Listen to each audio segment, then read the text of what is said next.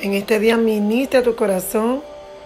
En este día deja que Dios entre a ese corazón y que te dé la porción que Él tiene para ti. Cada episodio que escuche de este podcast, pregúntale a Dios qué tú puedes recibir y cuál es la parte que a ti te toca. Que salgan de ti muchos episodios, que salgan de ti muchas palabras, que salgan de ti muchos mensajes que toquen otras vidas. Medita en la palabra de Dios, en ella está la vida.